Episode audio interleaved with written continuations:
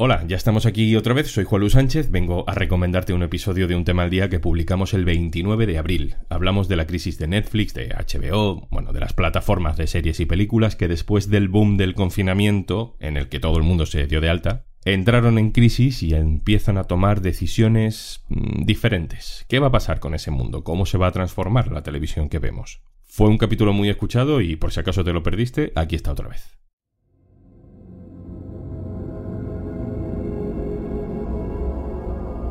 Con este sonido empezaba la serie Perdidos. Y con Perdidos probablemente empezaba una nueva época, la era de los maratones de series, de tragarse cinco capítulos un sábado por la tarde en vez de ir al cine o de mirar a ver qué ponen en la tele. Esa nueva demanda la leyó como nadie Netflix, y también HBO y Amazon Prime y Disney Plus, cada vez más aplicaciones, cada vez más series, cada vez más películas que se estrenaban en esas plataformas. Y entonces llegó un desastre global. Esto no es real. Esto no es real, esto no es real. Esto no está sucediendo. La pandemia, el confinamiento, llevó a las plataformas de streaming a un récord de clientes. Pero con la vuelta a la normalidad, esos clientes se lo están pensando. Netflix se desploma en bolsa un 38%. Pierden suscriptores en diferentes partes del mundo. Y de pronto los expertos dicen, "Mm, nada volverá a ser igual la burbuja está a punto de explotar. Vamos a difundir la noticia, sea como sea. Vamos a meternos en el interesante mundo de la guerra de esas plataformas a las que dedicamos mucho tiempo cada semana. Vamos a preguntarnos cómo será el futuro de lo que decíamos que era la televisión del futuro. Elena Neira es profesora de comunicación en la Universidad Oberta de Cataluña. Hola Elena. ¿Qué tal? Tienes un libro que se llama Streaming Wars, las guerras del streaming, ¿Quién iba ganando hasta ahora? Hombre, yo creo que es indiscutible que iba ganando Netflix, al menos por, eh, por cuota de mercado, por eh, crecimiento en volumen de suscriptores, por engagement con la marca, eh, creo que era absolutamente indudable. Igual si nos íbamos al ámbito de los premios, el liderazgo de Netflix era un poquito más discutible, pero creo que nadie podía decir que Netflix no estuviese en cabeza ¿no? de esta especie de frenesí, de esta carrera ¿no? por conquistar el streaming en los hogares.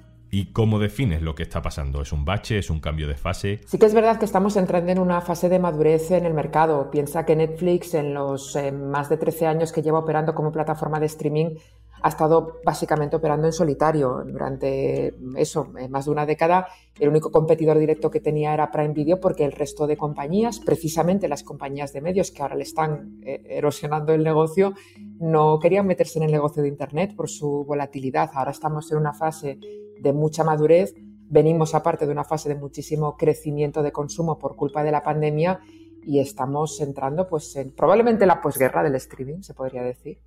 Pero en un mundo prepandemia Netflix era un buen negocio, porque ahora que volvemos más o menos a aquella normalidad no funcionan los números. Pues que a Netflix lo que le ha hecho daño principalmente no es tanto la competencia, sino el tipo de competencia y sobre todo el tipo de contenido que tiene la competencia. Al final la competencia de Netflix, la actual, los Disney Plus, los HBO Max, son eh, compañías de medios que antes le vendían el contenido y que era un contenido que en su plataforma funcionaba muy bien.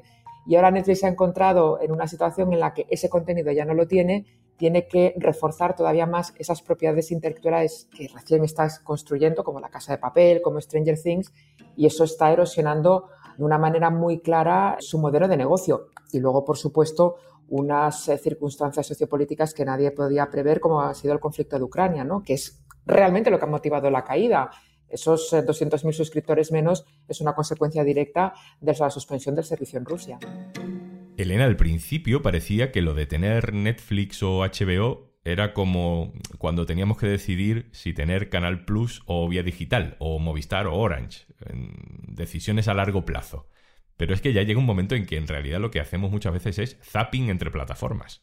No, no, totalmente. La infidelidad de plataformas es un problema real Quizás es el principal reto que tienen ahora mismo las plataformas de streaming. Antes era razonablemente fácil mantener retenido al cliente todo el año y ahora cada vez es más difícil. Es cada vez más frecuente que tú contrates una plataforma durante unos meses, luego la des de baja y te vuelvas a dar de alta a finales de año.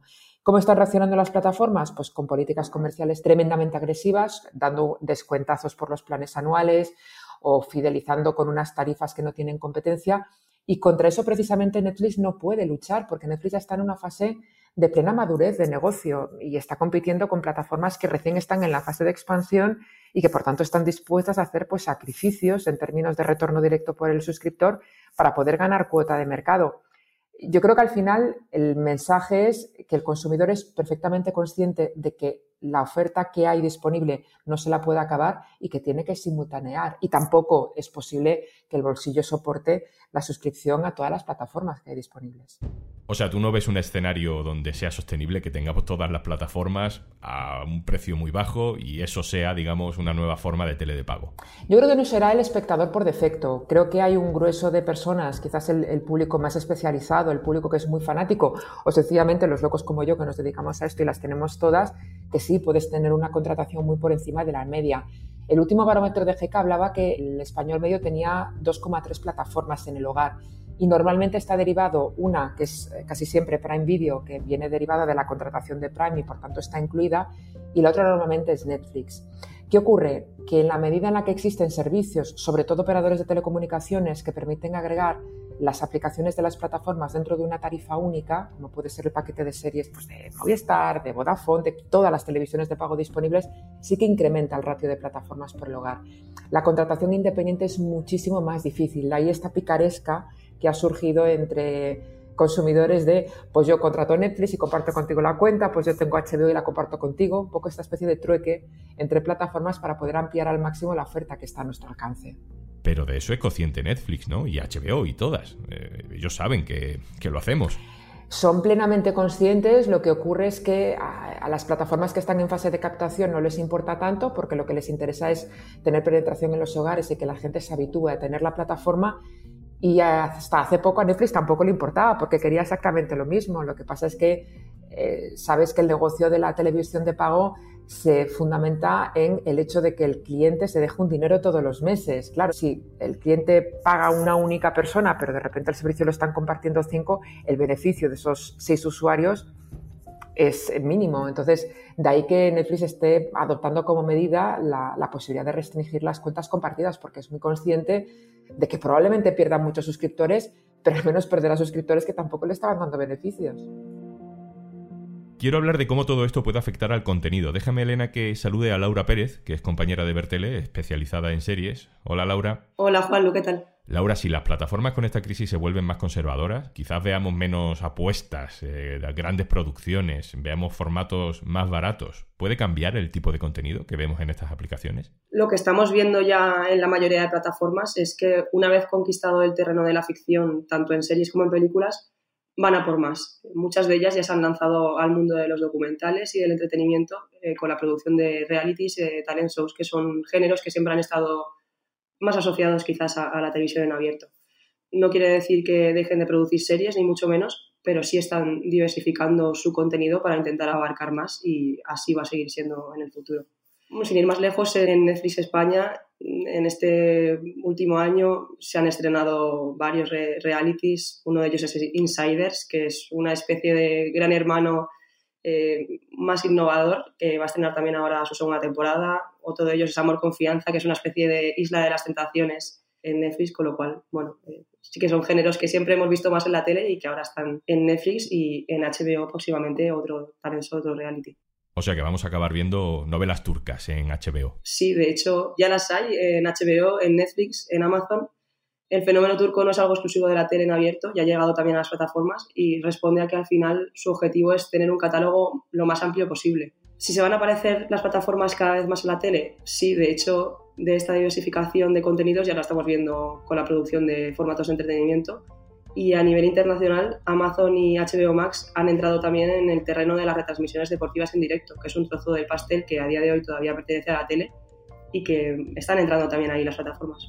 ¿Cómo lo ves tú, Elena? ¿Qué consecuencias puede tener esta crisis sobre el contenido? A ver, el contenido afronta una etapa bastante complicada, sobre todo en términos de sostenibilidad financiera. Si todos vemos el volumen de estrenos que tiene Netflix y también Amazon todos los fines de semana y las nuevas plataformas, sobre todo en términos de la calidad de los contenidos que están estrenando, lo que realmente plantea es un escenario de futuro en el que los productos audiovisuales que antes estaban pensados para ser amortizados a lo largo del tiempo y en un periodo de tiempo muy amplio, ahora se consumen en un abrir y cerrar de ojos. Entonces, ¿cómo van a ser capaces estas compañías de conseguir amortizar las inversiones en estos contenidos de un producto cuyo ciclo de vida, salvo cosas muy puntuales, son 15 días?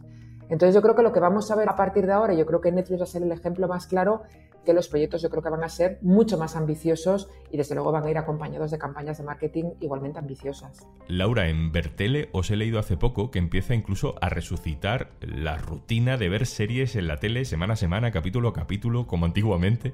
A mí me parece una tortura, pero bueno, se ve que es una fórmula que no acaba de morir. Sí, después de un tiempo en el que en el sector ya se había asumido que los tiempos habían cambiado y que la emisión semanal de una serie ya no generaba ese evento de antaño, este inicio de año está siendo muy fructífero para la ficción en abierto. Tenemos ahí casos como Entrevías de Telecinco o Alba de Antena 3, que si bien no tienen los enormes datos de audiencia de hace años, sí están llamando de nuevo al público, están siendo las ofertas más vistas de sus cadenas y están demostrando que las series no solo se consumen a la carta como se había creído, sino que son todavía productos muy importantes para la tele, para sentarte delante de la tele, poner la cadena determinada y pues tener ese evento familiar. Elena Neira, profesora de comunicación en la Universidad Oberta de Cataluña, muchas gracias por estar con nosotros. A vosotros. Y Laura Pérez, compañera, muchas gracias a ti también. Gracias a ti, Juan. Y antes de marcharnos, las empleadas del hogar están cada vez más cerca de que les reconozcan los mismos derechos que al resto de trabajadores y trabajadoras, pero el camino no ha hecho más que comenzar. Esto es Iguales, un espacio de Oxfam Intermón. En 2011, la Organización Internacional del Trabajo aprobó el llamado Convenio 189 dedicado a las y los trabajadores del hogar. Hace referencia a cuestiones tan básicas como el salario o las vacaciones que este sector aún no tiene regulados en nuestro país. No es de obligado cumplimiento, los países se adhieren voluntariamente y España acaba de iniciar los trámites 11 años después de su aprobación. Ahora mismo las trabajadoras del hogar eh, no tenemos, por ejemplo, el derecho al paro. Recordar que es el único sector donde hay una figura del desestimiento que quiere decir que a ti te echan porque sí, por cualquier cosa. Rafaela Pimentel pertenece a Territorio Doméstico, un colectivo que lucha por los derechos del sector.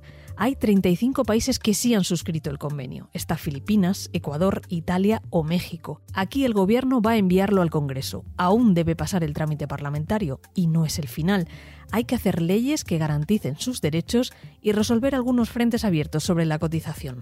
Se tienen que implementar unas políticas públicas para que no recaiga esta cuestión en la espalda de la familia, porque si no, lo que va a pasar es que las familias no van a contratar o van a contratar en economía siguiendo con las economías sumergidas o van a contratar a través de agencias de colocación que ya sabemos precarizan algunas muchísimo.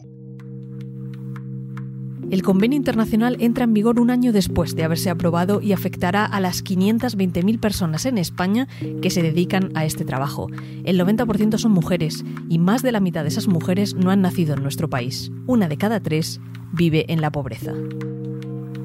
Si tú también crees que la igualdad es el futuro, entra en oxfamintermon.org. Esto es Un Tema al Día, el podcast del diario.es. Puedes suscribirte también a nuestra newsletter, encontrarás el enlace en la descripción de este episodio. Este podcast lo producen Carmen Ibáñez y Zascun Pérez, el montaje es de Pedro Godoy. Yo soy Juan Luis Sánchez. El martes, otro tema.